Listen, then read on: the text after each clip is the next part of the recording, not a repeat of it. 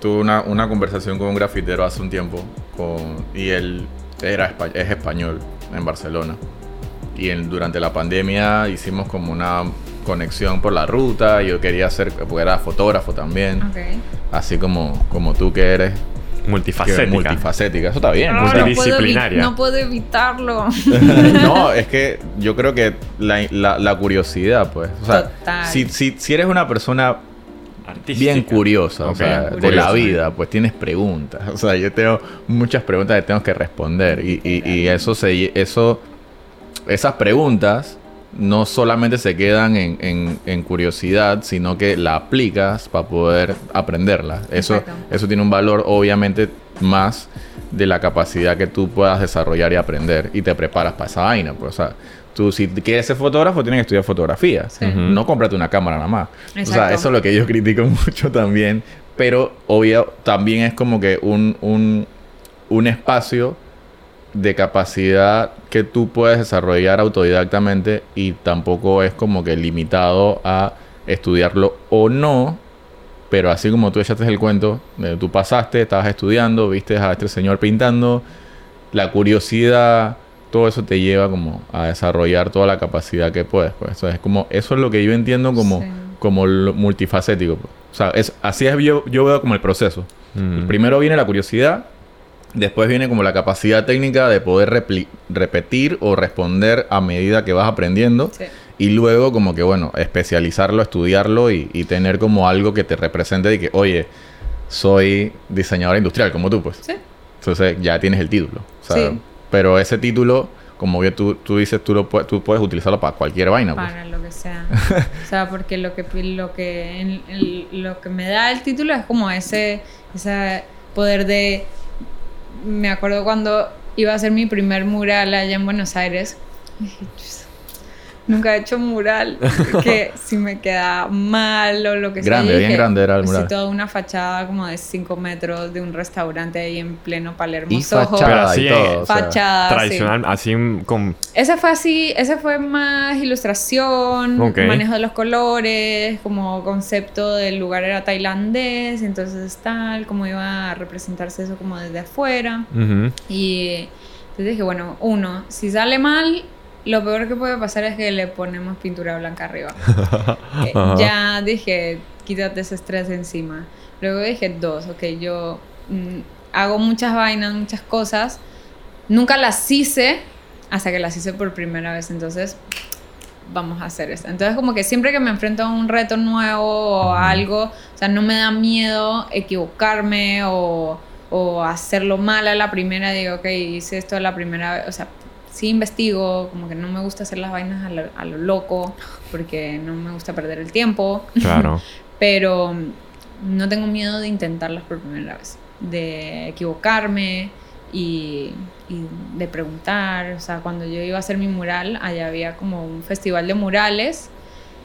Y yo dije, mm, hola, necesitan voluntarios. Dije, les regalo mi tiempo, quiero aprender cómo se hace. Dije, bueno, no estábamos buscando voluntarios, pero te ves muy interesada.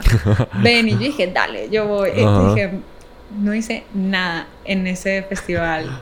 Le pasé un- unas latas de pintura a un pintor. Dije, "Ey, ¿me pasas eso? Y dije, obvio. Dije, para, para eso estoy aquí. Pero eran como ocho muralistas y vi los procesos de todos. O sea, Eso. yo me tomé el trabajo, yo no estaba pintando, pero me, trové- me tomé el trabajo de ir y ver el proceso de cada uno. Había una que estuvo desde la mañana hasta la noche durante cinco días Ujú. y hacía, dije, unas cositas, dije, súper detalladitas. Luego hubo uno, yo dije, uy, este man dejó su espacio en blanco, se fue, no, no vino. Llegó y dije, el último día, en una hora agarró, dije, un stencil gigante, no sé qué, pa, tu, en una hora, dije, hizo todo el mural. Entonces como que veías, dije, todos los procesos y, y, y cómo cada uno lo resuelve. Entonces fue así como, bueno, la regla es que no hay reglas. Exacto. Eso está la bueno. regla es que no hay reglas y que hagas lo mejor que puedes y que te expreses y que, y que lo hagas bien, no a medio palo, no a medio no sé qué, porque otra cosa que, que escuchaba como de los maestros, pues que yo estudio del, del letrismo, es como que cuando tú estudias letras o la rotulación tradicional, tienes el deber de aprender a hacerlo bien Porque si no dices, no, si esas letras hechas a mano siempre quedan todas chuecas. Como chuecas, sí. No, hombre. Él las hace chuecas. las letras no son, Son chuecas. chuecas. o las letras hechas a mano no tienen por qué ser chuecas. O sea, el que, el, que las hace chuecas es el que, el que no, no, no pinta la línea recta. Le falta, le falta técnica. Estamos no, con... hay- Ahí las decisiones, ¿no? Claro, o a veces puede ser como, como intencional, pues. Puede ser intencional o puede ser que le dé más valor a hacerlo rápido para, También. para, para hacer- tener Salir más trabajos y quizás son más baratos. Entonces, para los gustos, los colores, ¿no? Claro. Entonces, Claro. Y no, y por eso está como- estamos como planteando el big picture de lo, de lo que te dedicas y a lo que por, por, por tu trabajo te has encontrado. Eh, para los que no, no escucharon el primer capítulo, eh, estamos hablando con Kamitype. ¿O Kamitype? Sí. Cami Type, sí. Es como Types. una mezcla entre mi nombre, que es Camila, y Type, que es como tipografía. De tipografía. o- en realidad fue como que dije, ok, voy a poner mi nombre y necesito algo que diga como que hago tipografía Cami Type. Ya. Está bien, me- me suena súper catchy. que- pero la gente es que es con K, Camitipe, Cami... Ah, no, siempre va a haber gente que nunca la agarra. Y estamos ahí en Pan y Canela, acá en Clayton, en la bóveda, que ahora la bautizaron como bóveda creativa, pero que antes también era una bóveda de... De donde- verdad. De verdad, donde nos guardaban armamentos. Ahora, Donde a- a- ahora no se guardan... entrar ni salir. Ahora se guardan ideas, Ahora se guardan Uh. ideas. está bien, está bien. Y, pero lo de tipografía, o sea, creo que yo tengo una confusión ahí, ¿no? Porque también estábamos hablando antes Sí. de, de la- de grabar que, o sea, existen letristas y existen tipógrafos. O tú haces una carrera de tipógrafo y después te dedicas al letrismo, o Bueno, cómo es la cosa. Depende de cada quien. ¿no? Las diferencias, como los niveles, podrían llegar a ser. A ver, el calígrafo, calígrafa, el que hace caligrafía, es el que escribe. O sea, con un lápiz, con una pluma, aprende los trazos, las formas y lo escribe. O sea, así como tú tienes tu, tu caligrafía, tu forma de escribir. Hay gente que se dedica a hacerla bonita o de tal o cual forma. Luego está el lettering. El lettering es dibujar las letras. Entonces, eh, como hablábamos también, era como que puedes hacer que una palabra exprese eh, frío o calor o amor o sensibilidad.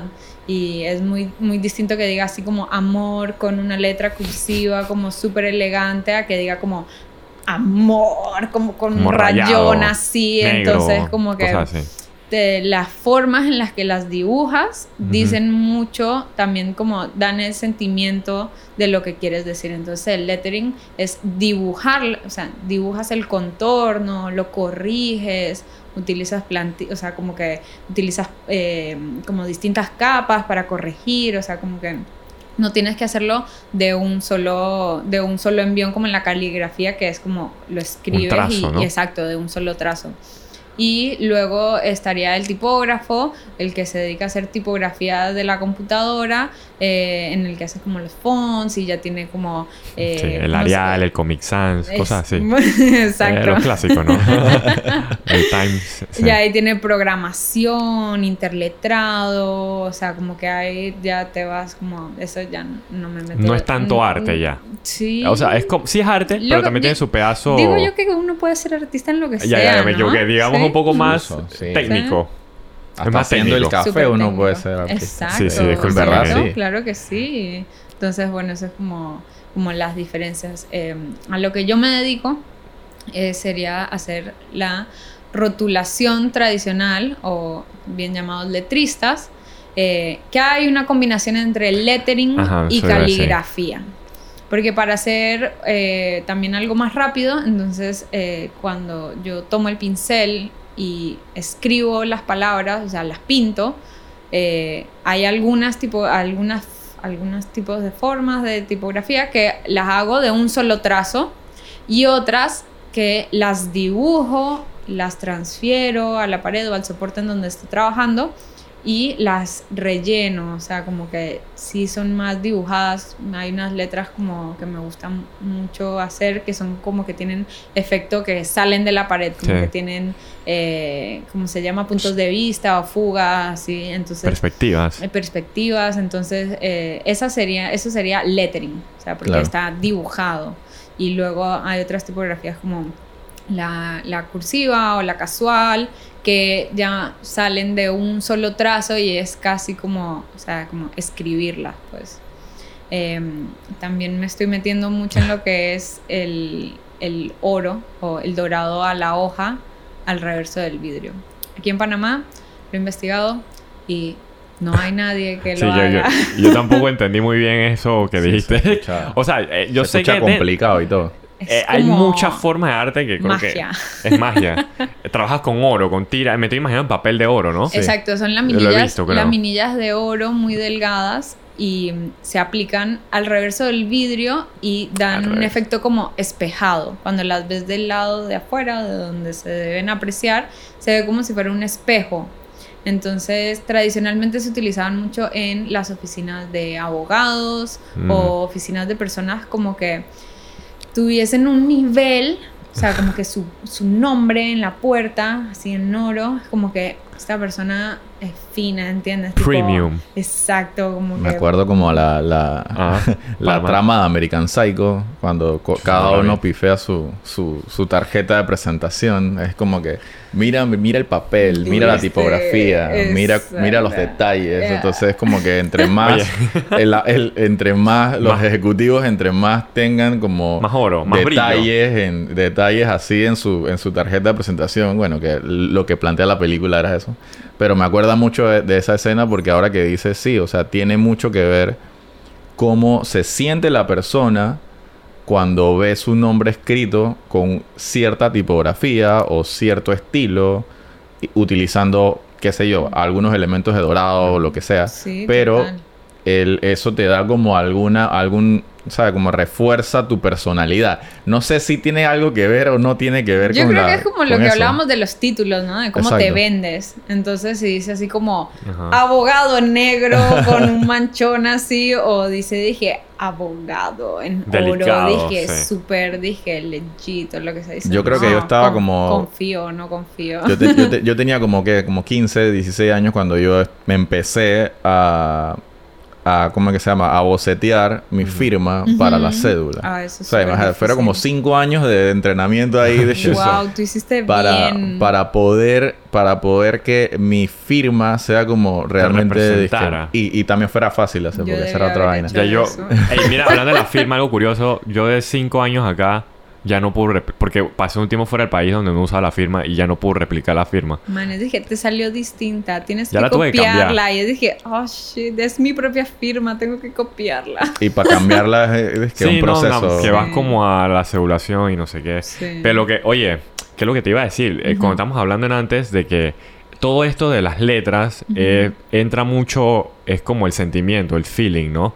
O sea, hay cosas técnicas que si digamos que la- si la letra es un poco más gruesa, te transmite como más, no sé, seguridad, más fuerza. Si es delgada, es como delicado. ¿sabes? Sí. Es bien interesante cómo, cómo estamos rodeados de, de letras Sí. y cómo eso de verdad que nos, nos, nos influye.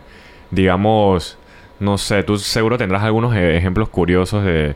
Mira, como estaba diciendo el Comic Sans, esa es cosa... Pues yo estudié dentro de mi carrera había diseño gráfico y Comic Sans es como no uses eso, pues. O sea, de niño... es, Sí. la más, es la más la En más primaria, en la primaria eras cool si lo usabas. Claro. Pero después cuando uno va creciendo como que eso es de... Eso...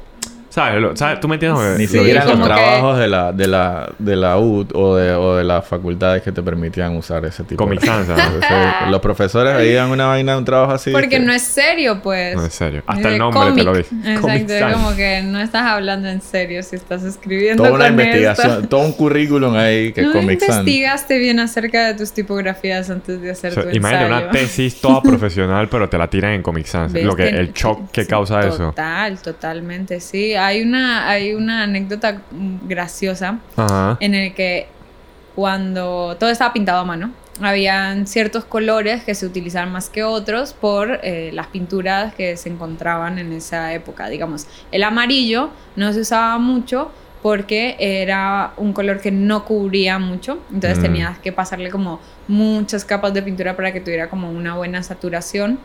Además de ser un color que se desvanece más fácilmente en el sol, o sea, como que es el primer color que se pierde, porque Mm. es como no tiene mucho contraste.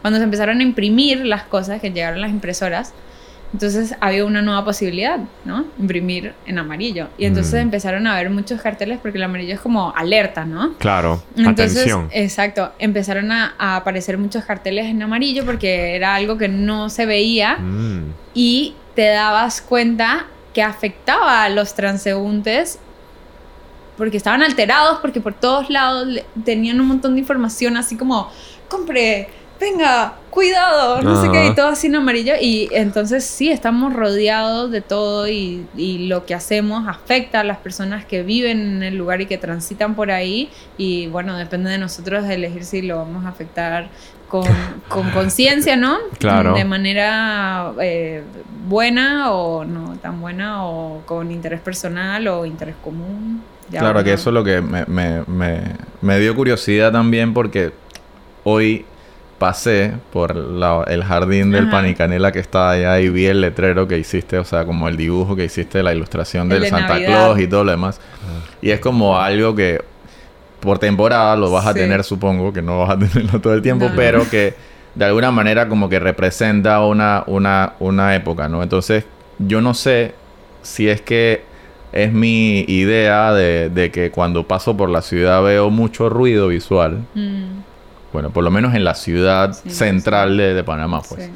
Hay mucho ruido visual y hay muchas cosas que se tapan encima de otros Mm. letreros y compiten con otras cosas que al final no quedas viendo nada. Sí. Y, y me imagino que para ti, o sea, debería ser como, como un estrés Ay, ver, todo, ver todas esas vainas así en, en, en primer plano que no se entiende, que tienen un ruido de color que no tiene que ver. O sea, Total. todo ese tema, por lo menos aquí creo que con la impresora y lo fácil que es imprimir cosas ahora, me imagino que sea... Tengo un proyecto también, ah, de todos los que tengo. Pero este es uno que me gusta mucho. En Instagram se llama Panama Sign Painters. Y mm, retrata la cotidianidad de eso que dices. Entonces, como que la intención con eso es como crear un archivo, una base de datos en donde haya como una memoria cultural y mm, también gráfica de lo que es Panamá. O sea, tanto como para nosotros mismos, para no olvidarla, no tenerla, o sea, tener un registro, como también para compartirlo, ¿no? Compartirlo con gente que nos ve en México, Claro. con gente que nos ve en Europa, que se quiere inspirar. Dije, ay, ¿cómo serán Panamá. las tipografías tropicales? Entonces, Exacto. como que eh, es interesante ver eso y entonces como de notas así como, mal cartel, buen cartel. es que tiene seis meses, tiene 20 años. Entonces, Ajá. como que te vas dando cuenta como de las calidades, inclusive, o como, este ya no se lee, no se entiende qué dice. Dije, y este lleva 20 años y aún lo puedo leer. Tú saca tus conclusiones. Y te das cuenta, por lo menos aquí en Panamá, que la tipografía en esta área, antes, en la zona del canal, era muy rígida. O sea, era muy, ¿sabes? Claro. Como que la, Claro, la era tipografía era militar, pues. militarizada. así, o sea. Y en el lado de la ciudad, te ves todo esto. colores, diablos ilustración, la diablo rojo, neón, Te, sabor. te das cuenta de cómo eso, eso convive. Creo que también Sí. nos pasa a nosotros con, con- con lo que hacemos. Eh, hoy más que nada vemos como el Instagram y lo vemos saturado de cosas que no sé si es que o no están bien desarrolladas O lo presentan porque es un proceso de creación de alguna manera como que bueno estoy intentando hacer un proyecto y lo estoy posteando o lo estoy publicando que creo que no está mal el proceso de publicar cosas pero sí el, el, el hecho de que de querer como que seguir mejorando como dije anteriormente siempre es como que buscar la, la- el lado de, de seguir mejorando a través de la capacidad que tengas y poder Y no como de que la herramienta. Exacto, y no quedarse conforme, porque también es otra vaina, ¿no? Siento Claro. que hay, muchas, hay muchos trabajos que vemos que, por lo menos yo, ahorita tengo un B-side que, que, que estoy tratando de hacer sketch de, de letras Ok. eh, en iPad. Es- Nice. No es nada que ver, o sea, no es nada que ver dije, con lo que hago de la fotografía, Ajá. pero me gusta como que, bueno, tuve la oportunidad de, de, de compartir con Natalie que es mi pareja y ella plantea cosas como muy fácilmente. O sea, cuando la ves trabajar... Es que yo puedo hacerlo. Exacto, y eso es lo, eso es lo, eso es lo difícil de, de haber, de, de tener mucha Pero tecnología y mucha o facilidad. sea, Mucha- sí hacerlo. pues. Es que sí, tú lo ves fácil. O sea, porque la persona que sí lo sabe aplicar, lo hace dije, como si estuviera cortando mantequilla. Y tú, tú dices, uy, yo lo puedo hacer cuando lo agarras, te das cuenta de que... "Ah, Es no lo como puedo hacer". cuando a mí me pasa, por ejemplo, dice, Cami, tal, píntame esto, lo que sea. Ok, listo. Pup, pup, en una hora es tanto. Y dice, ya, pero si lo hiciste en una hora, sí, pero estuve cinco años practicándolo y aprendiendo y haciéndolo para poder hacértelo en una hora. Si, o sea, si quieres, puedes hacerlo con alguien, te lo haga en 10 horas. Quizás no le va a quedar tan bien porque lleva, esa es la segunda vez que lo hace. Entonces, como no es solo como la rapidez del resultado cuando lo ves, sino todo el proceso, todas las cosas que tenía por detrás para poder hacerlo con esa fluidez que dice. Claro, yo agarré el aerosol una vez y pensé que me iba a salir. Y fue, dije, borra, salió nada. borra, borra eso. borra eso y... Pero lo intentaste, Eso es o lo que sea, importa. tuviste el feeling. Claro, y pero- bueno, y si te gustó, seguramente dices, no me voy a quedar conforme. Tienes que prepararte, Ofe. vuelta". Tienes que prepararte. O sea, tienes que volver a casa, volver al estudio, volver a- al sketchboard o volver a tu, a tu libreta y volver a, a- a equivocarte. 100%. Sí, pero, o sea, creo que el, el hecho de, de intentarlo tan detalladamente como tú lo haces, o sea, es como, me imagino que lo que tú haces, pues como la presión que tienes de, de detallar todas las letras y de... Sabes que cuando ya estoy ahí es como que estoy como zen. Estás en la zona, eso como la gente le dice, pues. Sí, totalmente. O sea, cuando ya estoy ahí es como que, no sé, digo yo como que... En un trance, Digo como que quiero, quiero expresar tanto y quiero decir tanto y de repente me encuentro en una situación en la que estoy enfrente de una pared a 10 centímetros o a 30 centímetros. O sea, ¿qué tú pensarías de una persona mirando una pared de frente todo el día? Exacto. Pero como que ahí se me abre el universo, ¿entiendes? Como que, como que en- veo esa pared ahí y entonces le empiezo a poner colores y profundidad y le pongo a hacer, le pongo, no sé, o sea, como detalles y cosas. Y entonces como que ahí se me abre el universo y soy yo y mi pincel y como que disfruto de las pinceladas, disfruto estar ahí.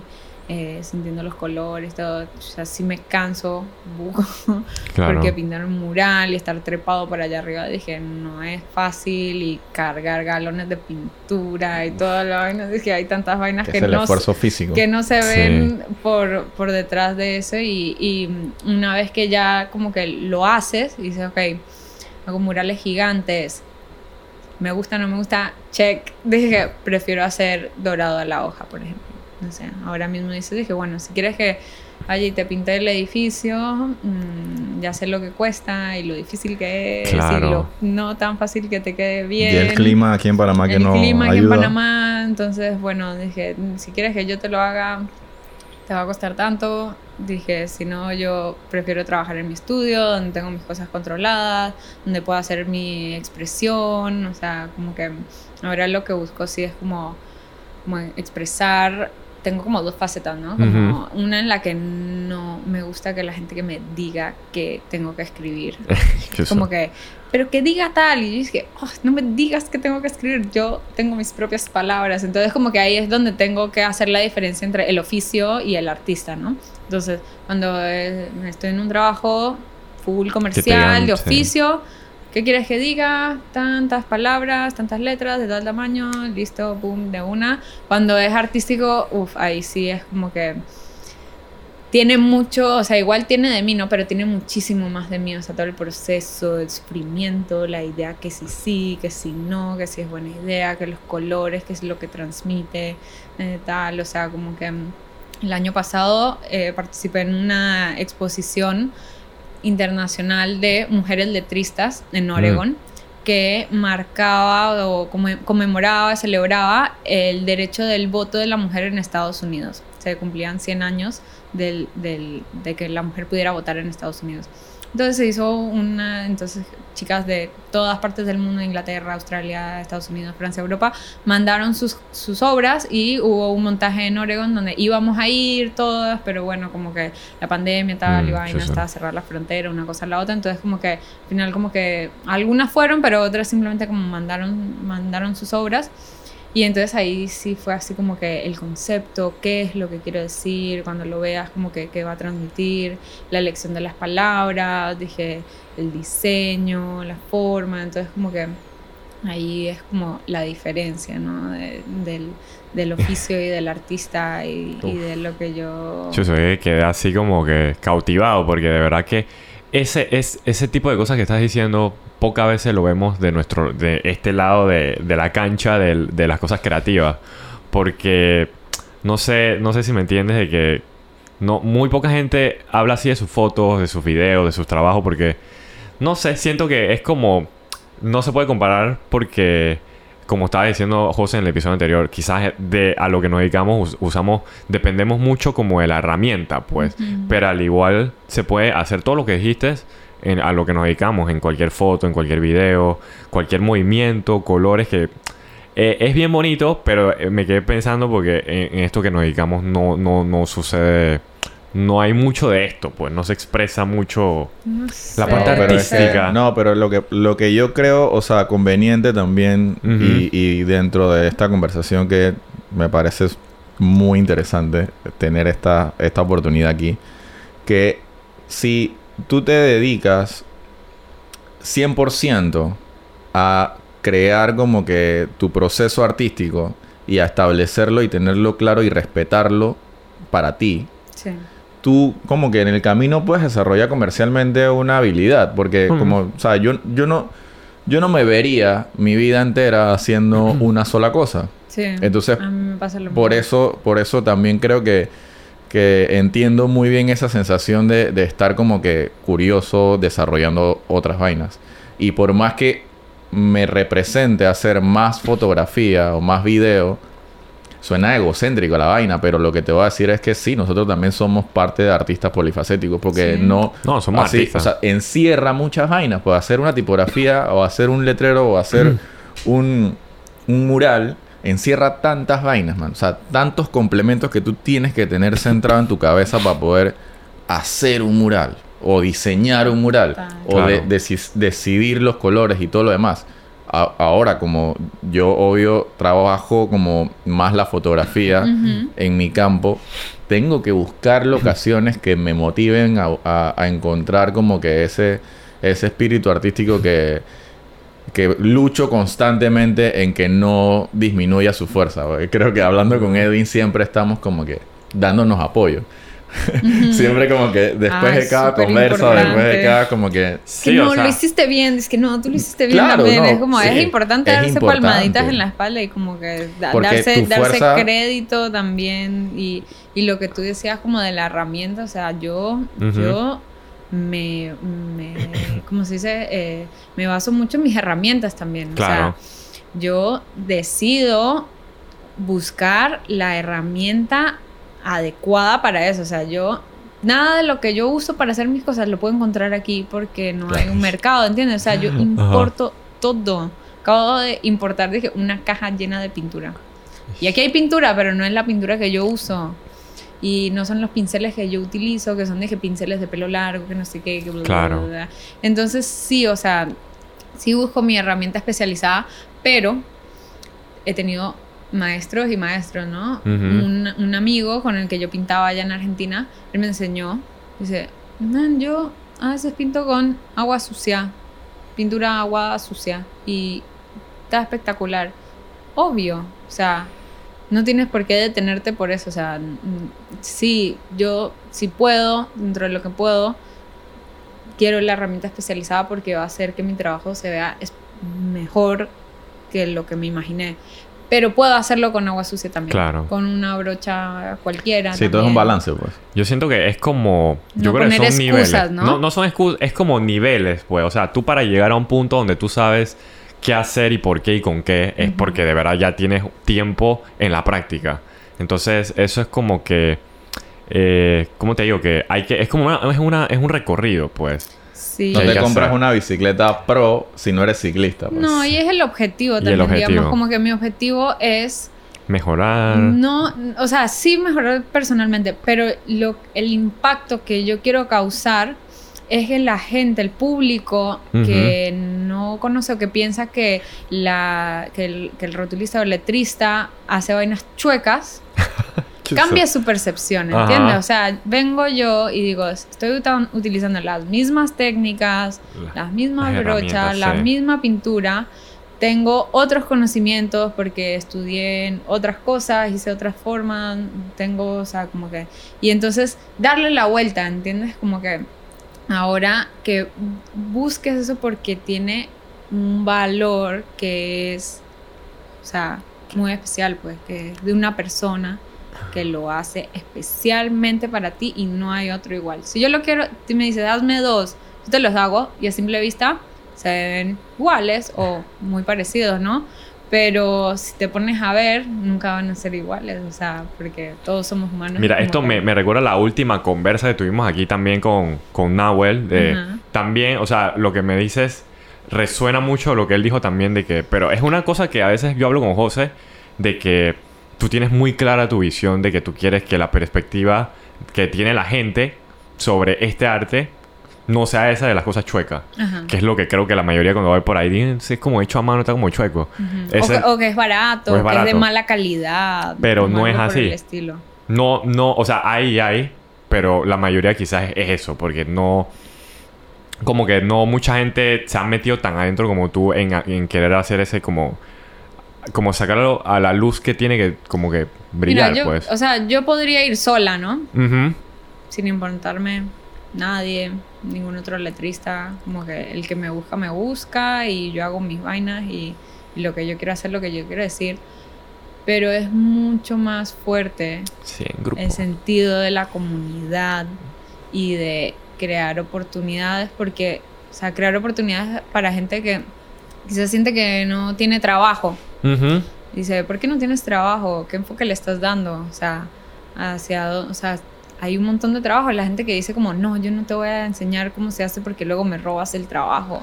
Como hay tanto trabajo, o sea, Sí. no hay forma en la que yo pueda Hacerlo sentir que tú me vas a robar el trabajo. ¿Quieres venir a pintar conmigo para aprender? Llega, Y además cada uno tiene su huella, cada uno tiene su, su propia identidad y su propio estilo. Y, y eso también nos pasa a nosotros con la fotografía. Bueno, y vemos también que va cada vez más el rubro de la fotografía como tal, como comercialmente lo conocemos, está en auge o Sí. está, dije, bastante movido. Super para no decir que está saturado. Pero en el, en el, en, en el mejor de los casos, o sea, en el mejor de los casos, el proceso es lo que te define. Y creo, y lo que veo, y lo que ahora estoy, estamos con- conociendo de ti, es como el proceso lo tienes bastante claro y lo respetas bastante. Y por eso es que te va como te va. Y te va bien, o lo que vemos exitosamente, o lo que podemos decir que te va bien en lo que haces, porque te dedicas a respetar el proceso. Y es lo que más creo que nos tengo cuesta. ayuda, me ayudan a acordarme que tengo que, de que tengo que respetar el proceso. O sea, mi pareja Damián, él es- trabaja conmigo porque hacer esos trabajos de a uno es muy difícil y mm, hacemos como una diferencia. O sea, él es él, yo soy yo, como que cada uno tiene su arte, su forma de expresarte, expresarse, pero juntos somos los Panama Sign Painters. Entonces es como un trabajo en equipo en el que yo me interesé y él como que me vio también haciéndolo y fue como que yo también quiero aprender. Y yo dije, dale, man, vamos a hacerlo. Y atacamos estos proyectos Ujú. eh, juntos y es muchísimo más divertido, Claro. muchísimo más fácil, o sea, como que nos ayudamos y dije, Dami, ¿será que? Dije, es que no estoy segura, lo que sí, es que tranquila, tranquila, confía, confía. Es como que eso en, en el que ustedes Sí. dos cuando terminan también y como que te das ánimo al otro, es como, sí, tienes que confiar en el proceso y como que... Y, y es importante tener tu grupo de apoyo, ¿no? Tu grupo de apoyo que te diga como, como sí, tú puedes. Cuando, cuando estás Mm. bajoneado, cuando no te sientes Sí. tan bien de lo que haces y luego alguien te dice, es que, oye, vi esta pieza que hiciste y dije, qué bueno que te gustó, no sabes lo que te sufrí devuelves, sí, haciéndola. Exacto, exacto, exacto. Es que eso es también el, el detrás, ¿no? De cuando ves un resultado de un trabajo como lo que nosotros hacemos, que de alguna manera está condicionado a la inmediatez. Sí. Porque el cliente cuando hacemos un trabajo audiovisual lo quiere ver ya de una. y, y, Chuzo, y mándamelo. Eh, de una. eh, eh, sí, entonces eh, el, el, ahí el proceso se, se ve como afectado un poco porque tú tienes que rendir a lo que el, a lo que el cliente te está pidiendo o a lo que le cobraste o a lo que whatever le cotizaste. Entonces, pero en el caso tuyo yo, yo veo que por lo menos y de, y de todo el gremio de artistas que conozco también aquí en Panamá es que en el sentido de, de lo que hacen es se le hace más fácil a ustedes como artistas plásticos como ganarse un respeto de una manera más inmediata porque tienes que hacerlo a mano. Y, y es un trabajo de detalle. Entonces el, el de nosotros el audiovisual aunque sí es un trabajo a mano porque también lo tenemos que hacer a mano y tenemos que aplicar el, el ojo y todo lo demás lo que nos vemos eh, como lo que yo veo como, como gran monstruo Sí. eh, es esa, esa percepción de la gente de que eso es fácil o eso yo lo puedo hacer con mi celular Que, o man, yo saco mi celular y la foto dije, not. entonces no es yo siempre desde el del proyecto de la ruta lo que digo es a los que van a, la- a las caminatas no es un ejercicio de de técnicamente agarrar tu herramienta de la cámara y explotarla aunque sí primero lo que tienes que eventualmente desarrollar es la mirada pues. Claro, el ojo. es, la observación 100%. y por más fácil que te salga un pincelazo de que ¡guau! Ajá. Te dije, no, no, no, no, no. Eso no, eso, o sea, como tú dijiste, cinco años, man. Cinco años estudiando, otro tantos años intentando, equivocándome. Es que tenemos como seres humanos una capacidad tan grande y mm, lo dije antes también y Ujú. crear la, me- la memoria muscular. El ojo es un músculo, la voz es un músculo, las pinceladas también tienen memoria muscular. Entonces para yo hacer esa pincelada así, ¡guau! eh, tuve que hacerla muchas veces y al principio salían chuecas, ¿entiendes? Y así tus fotos también te vas dando cuenta de cosas. O sea, imagínate, Abresón tenía su cámara así todo el tiempo. ¡pam! Unas fotos increíbles porque tenía el ojo afiladísimo.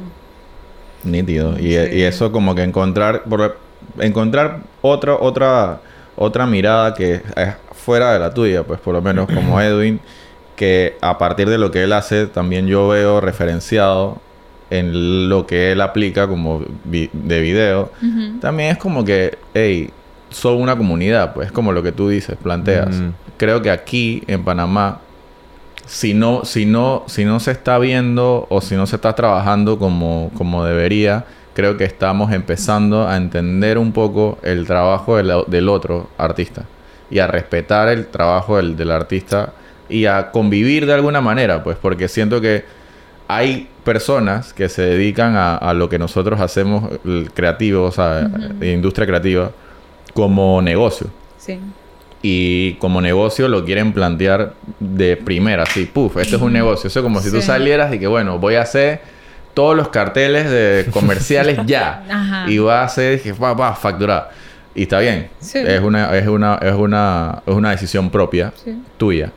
Pero hay un grupo también que quiere desarrollar artísticamente su mirada y su técnica y su proceso. Y también eso necesita un espacio de eh, evolución y desarrollo. Que creo yo, por lo menos, que es muy estrecho lo que vivimos ahorita. O sea, si no es difícil, es estrecho. Porque el camino para, para, para poder llegar, y vuelvo y repito, a, a- a complementar tu universo de creación. O sea, se te dedicas, yo por lo que sé, me dedico es que a la fotografía, video, no sé qué. También tengo, qué sé yo, aficiones musicales, aficiones artísticas. Pero que de alguna manera todo encierre un complemento de mi universo y poder aplicarlo para poder ser sostenible Claro. artísticamente y tener un, un espacio de creación. Eh, aquí en Panamá actualmente lo veo estrecho por ese mismo ambiente que hay de proliferar cosas a nivel comercial y no evaluar la superficie de los que deciden hacerlo artísticamente o los que deciden tener otro tipo de mirada. O sea, yo creo que por aquí en la buena conversa, los que hemos invitado ahorita han, han, han como conectado con la misma sentir que tú has planteado aquí. Pues siento que también nos ha ayudado muchísimo a los dos en entender un poco que no estamos solos. Eh, O sea, es como que no. Man, si yo encontré a un grupo de letristas, Sí, chicos, ya, o sea, carro. ustedes no Hay están demasiado. solos. O sea, lo que quiero decir es que yo sé- lo que dice José del camino estrecho, yo creo que de alguna forma nosotros mismos lo hicimos estrecho, pues. Yo creo que creo que es como, por lo menos en Panamá tenemos que saber ver, poder diferenciar, ¿no? Que algo es comercial, algo lo está haciendo, lo está haciendo por arte y a veces se mezcla, pues. Sí. Pero no solo, a veces como por mucho interés. O sea, es como dice José, yo quiero, si yo quiero hoy ir a, hacer todos los letreros de esta calle, yo lo puedo hacer también, pero hay que entender que esa es mi intención, pues, o sea, Sí. no usar eso como que eso es arte, porque sí, pues, o sea, hay que... La comunicación de nosotros como artistas al mundo, por lo menos en el país, pues, tiene que ser... Tiene que ser como más sincera, pues, o sea, no podemos ir por ahí diciendo cosas que... Que, Que que, no que no sabes, o si... Es como de nuevo, eh, un pincelazo tuyo vale cinco años, pero puede venir otro y hacer una vaina y que... pch, y decir que también vale 5, pero en verdad no lo vale. Entonces, ahí es donde muchas de las cosas... Por eso el camino está como estrecho, pues. No, y lo que dijo Cami de, de, de que se tiene que ver. O Tiene sea, que ver. lo- los letreros, lo que ella hace, se ven. Y no es como relajo, pues. Es lo que está haciendo y lo que ella pudo hacer con su mano y con su técnica. Sí. Y, y el trabajo... Vuelvo y caigo en el, en el tema del marketing, pues. También, como nosotros, como artistas, nos vemos obligados como a, a- a establecer nuestra propia... Nuestra propia Imagen, pues. herramienta, así, de, Ujú. de- de difundir nuestro trabajo porque obviamente también lo hacemos con ganas de que se vean, o sea, que, o que tengan una posición o que, o que alguien los diga y que, hey, buen letrero. De compartir, ¿no? Claro, Al entonces- final, de crear una, Sí, el arte al una final es buena para conversa. compartir. También. De, Pero- de que te genere así como algo que decir, algo que hablar, algo que pensar. Y no sé, para mí es como vive y deja vivir. Si él quiere ir a hacer todos los carteles, man, te aplaudo de pie. Porque si conseguiste todos esos clientes es que eres muy bueno y allá tú te deseo lo mejor, de verdad. Tipo, si quieres colaborar un día, dale, man, vamos a hacerlo. O que o sea, se encuentre con un, uno que encontró un shortcut, dice que, bueno, en vez de hacerlo a mano, yo voy a hacer puro stencil y voy a replicar un estilo y lo, y lo hace más barato. de otra. Que puede forma. pasar también. de otra forma, pero va a ser distinto a lo que yo hago. Exacto, va a tener otro valor. Entonces, sí, tiene, tiene otro valor, tiene otra estética, tiene, por eso como lo que hablábamos como de los filtros, o sea, como que si yo trato de copiar algo solo porque pase a través de mí, y luego a, a través de la brocha y luego lo haga yo con mi mano, eh, pasa a través de mí y tiene ese filtro, entonces como que como que sí, si tú quieres hacerlo de esa forma, o sea, yo soy de no tirar hate. Como que Claro. todo lo que yo comparto, quiero decir, siempre es para inspirar, para generar un- o una reflexión, para eh, inspirar, sonreír, o sea, como, no sé, siento que la ciudad, dije, oh, tenemos esta pared gigante, pintémosla de gris, es como, no hay duda, ¿entiendes? Tipo, Ajá. el edificio gris, está gris y es como, ah, tanto gris habiendo tantos colores en el mundo, tantas cosas que decir, tantas posibilidades que tenemos los humanos, somos tan increíbles, entonces como que hay tanto espacio, no nos tenemos que pisar unos a los otros, tú dale, dale lo mejor que puedas, también, lo mejor que puedas, yo te voy a apoyar y vamos para adelante, todos vamos para adelante. Vamos hacia el mismo lugar, ¿no? Estoy Ay. demasiado positiva. A veces Gracias me por levanto. A veces me levanto muy, a veces me levanto muy positiva, a veces no tanto. Cuando no tomo café me pongo, pero... Cuando viene el café así bien, bien cargado, Bien estamos, cool. estamos Sí. despiertos. Pero gracias otra vez por recibirnos sí. en, en- este espacio y por conversar y por compartir. Porque creo que también el, el- el- la energía de, de lo que haces se transmite con, con cada pincelada, con cada color que eliges, con cada vaina que haces en, en- en las palabras, man. O sea, es que es, es otra vaina. O sea, hacerlo a mano es otra sí. cosa. Sí, total, total. No, sí. Bueno, gracias a ustedes por invitarme y por abrir este espacio, por generar la buena conversa La buena conversa. y, y compartir con tanta gente. No estamos solos. Sí, sí. Y entre más compartamos y, y, seamos, y, o sea, nos abramos a otros y a las distintas formas que tienen de hacerlo, más comunidad vamos a generar y, y nos vamos a dar cuenta que, que sí se puede y, y que sí se puede hacer arte y que sí hay espacio para el arte y que sí hay gente que le interesan los carteles pintados a mano, aunque no lo creas. Sí. Y em, hay espacio para todos. Si alguien quiere aprender, con gusto le comparto. O sea, porque de verdad yo empecé así YouTube, ti, ti, ti, ti, Sí. sign painting, cómo se hace. Que, o sea, YouTube es como la biblioteca La escuela, de sí. Alejandría hoy en día, tiene. Todo. O sea, realmente quieres hacerlo. ¿Ya lo investigaste? Dije, no. Dije, entonces no quieres hacerlo realmente. Siquiera lo has investigado. entonces. No bueno. tienes la curiosidad necesaria para poder aplicarlo. Quizás, ¿qué es lo otro que miras en YouTube? Bueno, eso es lo que te gusta. No te has dado cuenta. Sí, Wow. sí. Ese es, buen, ese es buen filtro. Lo que ves en YouTube es como lo que te interesa, ¿verdad? Qué buena, ese es otro datito. Sí, a, mí, a mí en el algoritmo del TikTok me salen puras vainas de, de, de gente haciendo muebles, haciendo chuzo, te vas a dedicar a hacer- restaurando, restaurando vainas tú, viejas. eres o sea, mayor. Sí. ya porque la- obviamente eso es lo que más consumo y veo y el Seguro algoritmo tienes ya, algún mueblecito ahí que te está pidiendo un cariñito. ya tengo que aplicarme. Creo que ya eso también, cada, cada, cada curiosidad que tiene te genera como un deseo de poder hacerlo, pero también a la vez te tienes que organizar en tiempo y, y Ay, esfuerzo. sí. Y hay cosas que haces por gusto y hay cosas que haces por trabajo, ¿no?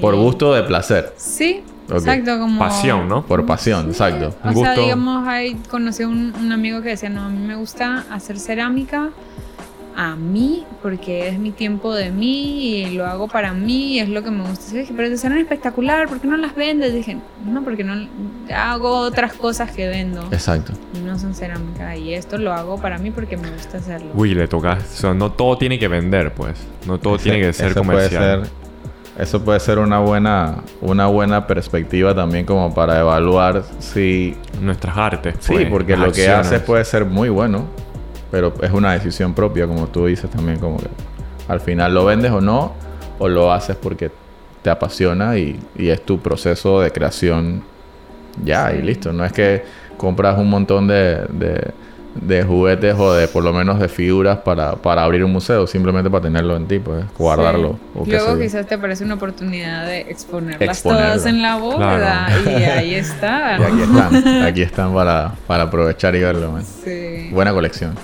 哼哼哼